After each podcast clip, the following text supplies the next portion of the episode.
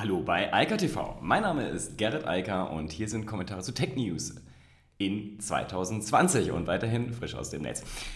Also, wir sind hoffentlich alle ganz gut ins neue Jahr gekommen und ähm, ins neue Jahrzehnt. Da wird es Zeit, mal wieder über normale Tech News zu sprechen. Eine kurze Anmerkung noch zu meinem vorletzten Video. Da ging es um die Umweltsau. Es gab relativ viele Kommentare und ähm, ich habe auch auf einige geantwortet. Einige habe ich aber irgendwann einfach nur noch gemeldet, weil es mir zu dumm ist. Wenn jemand sachlich diskutieren möchte, bitte gerne, kein Problem. Äh, wenn jemand meint, er müsste beleidigend werden oder einfach nur noch Unfug erzählen. Dafür ist hier kein Platz. Man kann auf YouTube jederzeit einen eigenen Kanal aufmachen und dort hinschreiben und sagen, was man möchte. Ähm, ja, ansonsten irgendwo anders, aber nicht hier. Biene, dann zu den aktuellen Tech News. Also, wir haben zuerst mal einen spannenden Report aus der MIT und da geht es um das Problem des Vergessens, beziehungsweise dass das eben nicht mehr stattfindet. Das Recht auf Vergessen gibt es ja auch, aber hier geht es um was anderes, um die Auswirkungen auf Jugendliche, die halt permanent online sind und halt auch sehr viel teilen oder geteilt werden. Denn im Regelfall hat man da ja gar keinen direkten Einfluss drauf. Das passiert und ist dann sozusagen in der Welt. Und damit gehen allerlei komische Folgen äh, einher. Und der Autor der Studie und des Artikels sagt halt, es gibt vor allem zwei Themen, die er als sehr schwierig ansieht. Das erste ist, Jugendliche werden weniger risikofreudig. Da könnte man jetzt sagen, das ist hier super, äh, dann ähm, gehen die auch keine Risiken ein, da kann nichts passieren. Aber äh, das ist natürlich etwas, wenn man aufwächst, hat man sozusagen eigentlich die Freiheit und die Möglichkeit, Dinge auszutesten. Und genau das fällt wohl immer stärker weg. Viele fühlen sich sehr stark eingeschränkt, haben so einen gewissen Hang zum Perfektionismus und das kann man ja durchaus auch an allerlei Stellen nachvollziehen. Ich will gar nicht von, der, äh, von den Instagram-Influencern anfangen, aber ähm, auch in der normalen Instagram-Welt und auch in der normalen Facebook-Welt etc. ist Perfektion schon ein Thema, das man kaum übersehen kann und das gilt genauso für die Videoplattform, ob YouTube, TikTok etc.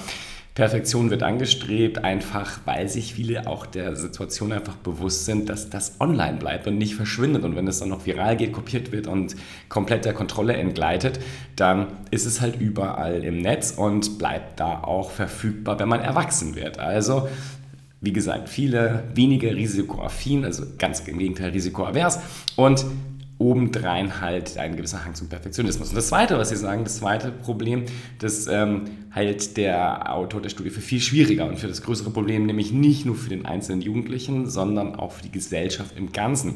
Und das ist die Konsequenz auch wieder daraus, dass wenn man einmal anfängt, online zu kommunizieren und zum Beispiel auch politisch zu kommunizieren, wird es immer schwieriger, irgendwann zu sagen, davon verabschiede ich mich jetzt. Ich äh, habe mit den Meinungen gar nichts mehr zu tun, das sehe ich heute anders. Denn die sind halt veröffentlicht, genauso wie die Bilder etc. und damit auch immer nachlesbar. Und auch das ist wieder der Teil in gewisser Weise des Perfektionismus. Man kann die nicht einfach abschütteln. Ähm, so wie alle, ich sag mal, vor 2000 Geborenen, oder vielleicht auch noch ein bisschen früher, aber die konnten irgendwann mal sagen, okay, ist jetzt vorbei, Schulzeit ist vorbei, etc. Da gibt es irgendwelche Fotos, die liegen bei irgendwelchen Leuten vielleicht auch noch auf dem Boden rum, aber ansonsten digital nicht verfügbar und vor allem das, was man gesagt hat, gedacht hat und so weiter, ist zu einem Teil halt auch einfach verschwunden. Ich glaube zwar, dass viele Leute eigentlich sich gar nicht mehr so viel verändern nach ihrer jugendlichen Zeit, aber jetzt ist es halt so, man kann halt auch gut nachvollziehen, was Menschen damals gesagt haben. Und das geht halt einfach gar nicht weg. Und das ist natürlich ein Problem, weil normalerweise entwickeln sich Menschen ja gerade so in den 20ern und dann auch nochmal in die 30er rein, auch gerade in der politischen Haltung weiter. Und wenn sich das verfestigt, was man als Jugendlicher gedacht hat, und das in einem Umfeld, in einem medialen Umfeld, wo äh, extreme populistische Meinungen sozusagen normal sind, dann verfestigt sich das in die Zukunft. Und das ist natürlich ein Problem, was dann nicht nur den Einzelnen betrifft, sondern die gesamte Gesellschaft, weil es dann insgesamt populistischer und insgesamt extremer wird. Das ist durchaus ein schwieriges Thema. Schuyo, wie immer, unten verlinkt, äh, finde ich sehr, sehr spannend zu lesen. Ethnologie at its best, wenn auch jetzt hier nur Bezug auf Jugendliche, aber Jugendliche werden ja irgendwann älter und dann sind sie sozusagen die Gesellschaft. Anderes sehr ähnliches Thema, jetzt sind wir bei TikTok, einmal mehr. TikTok hat einen Transparenzreport äh, veröffentlicht. Das machen ja eigentlich alle großen Plattformen, Facebook, Twitter und so weiter. Alle versuchen sich zu exkulpieren und sagen, hier so viele staatliche Anfragen nach Inhaltsmoderation hatten wir. Und das hat TikTok jetzt zum ersten Mal auch gemacht. Und ähm, das äh, besonders Interessante ist, angeblich hat China keine einzige Anfrage gestellt. Und die Staaten mit den meisten Löschanfragen sind Indien und auf Platz 2 die USA. Welch Wunder. Ähm, da ist ja TikTok auch groß in der Diskussion, vor allem in der politischen Diskussion, weil man halt merkt, da ist ein neuer Spieler, der auch wirklich sehr wirkmächtig ist, weil er halt intensiv genutzt wird und zwar heute nicht mehr nur noch von den ganz Jungen und den Twins, sondern auch von den älteren Erwachsenen und da ist natürlich dann die Situation, dass man halt auch über Politik reden muss und auch die Möglichkeiten der politischen Einflussnahme dort auslotet also da gibt es sehr viel Diskussionen dort in den USA. Die werden natürlich auch forciert von den klassischen Anbietern wie von Google und Facebook, die natürlich kein Interesse an einem neuen Wettbewerber haben. Also neben YouTube, Instagram, ein TikTok. Das gefällt dort den Leuten auch nicht unbedingt gut. Also ist diese Diskussion eröffnet. Also was ich, ich habe das schon ein paar Mal gesagt, ich möchte TikTok auch nicht äh, irgendwie pauschal in Schutz nehmen, aber auch nicht pauschal angreifen, wie das, was äh, so von vielen im Moment gemacht wird.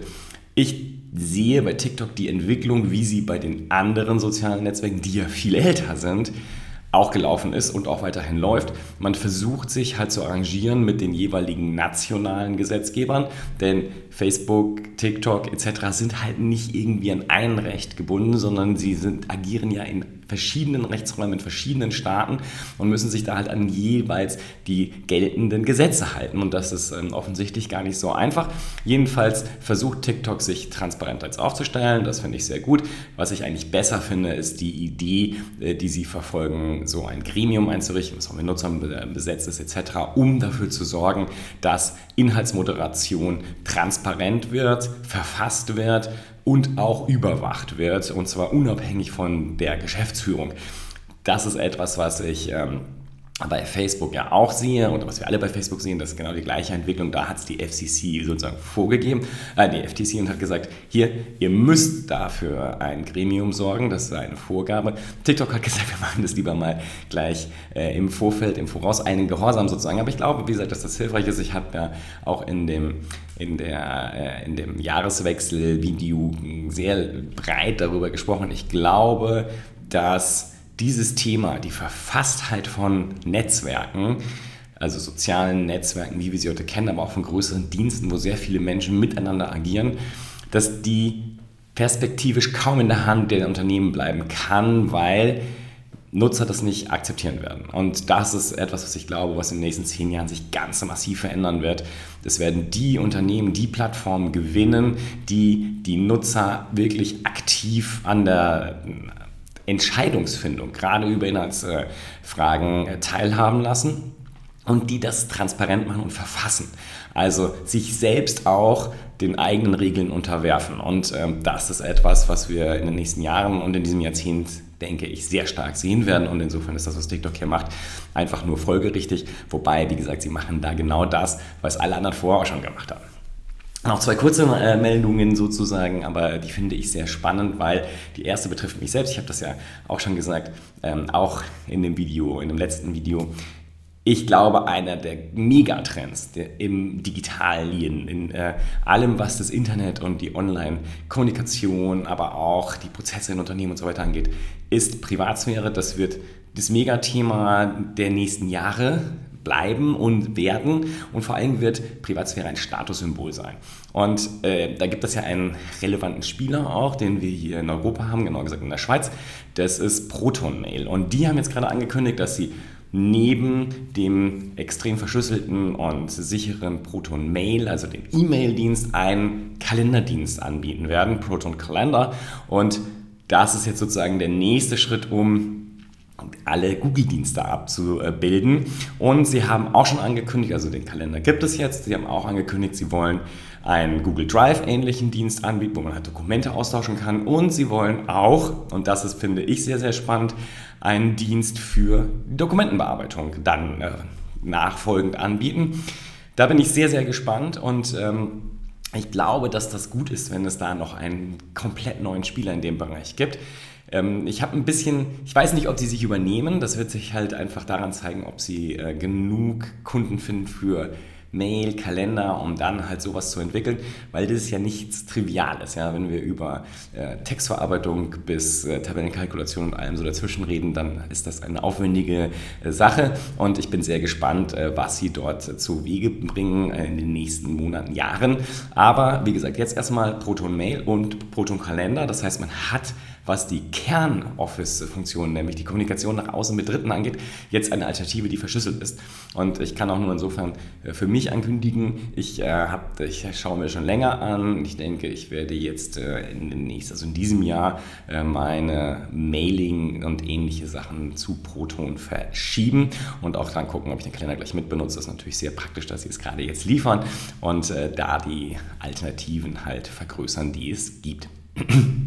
Letzte Nachricht, 5G. Also, während wir ja hier in Deutschland die großartige Idee haben, dass wir jetzt das LTE-Netz mal ein bisschen flächendeckender machen, also das quasi 4G, ähm, sind die anderen Länder schon ein bisschen weiter. Ja, Südkorea zum Beispiel da, ähm, und die USA auch, aber vor allem Südkorea war sehr schnell im Ausbau und Aufbau der 5G-Netze und da ist jetzt gerade das erste Krankenhaus ähm, online gegangen sozusagen.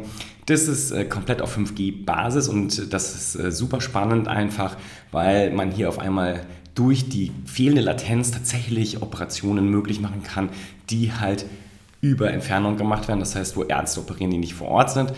Äh, das ist die eine Sache. Und äh, die andere Sache ist, natürlich können Leute viel, also die persönlichen Kontakte, Familie und Freunde, einfacher virtuell ähm, teilhaben und vor Ort sein, in Anführungsstrichen, also virtualisiert anwesend sein, wenn jemand im Krankenhaus liegt. Und diese beiden Sachen finde ich sehr, sehr spannend. Das ist etwas, wo wir, glaube ich, noch viel, viel Entwicklung sehen werden.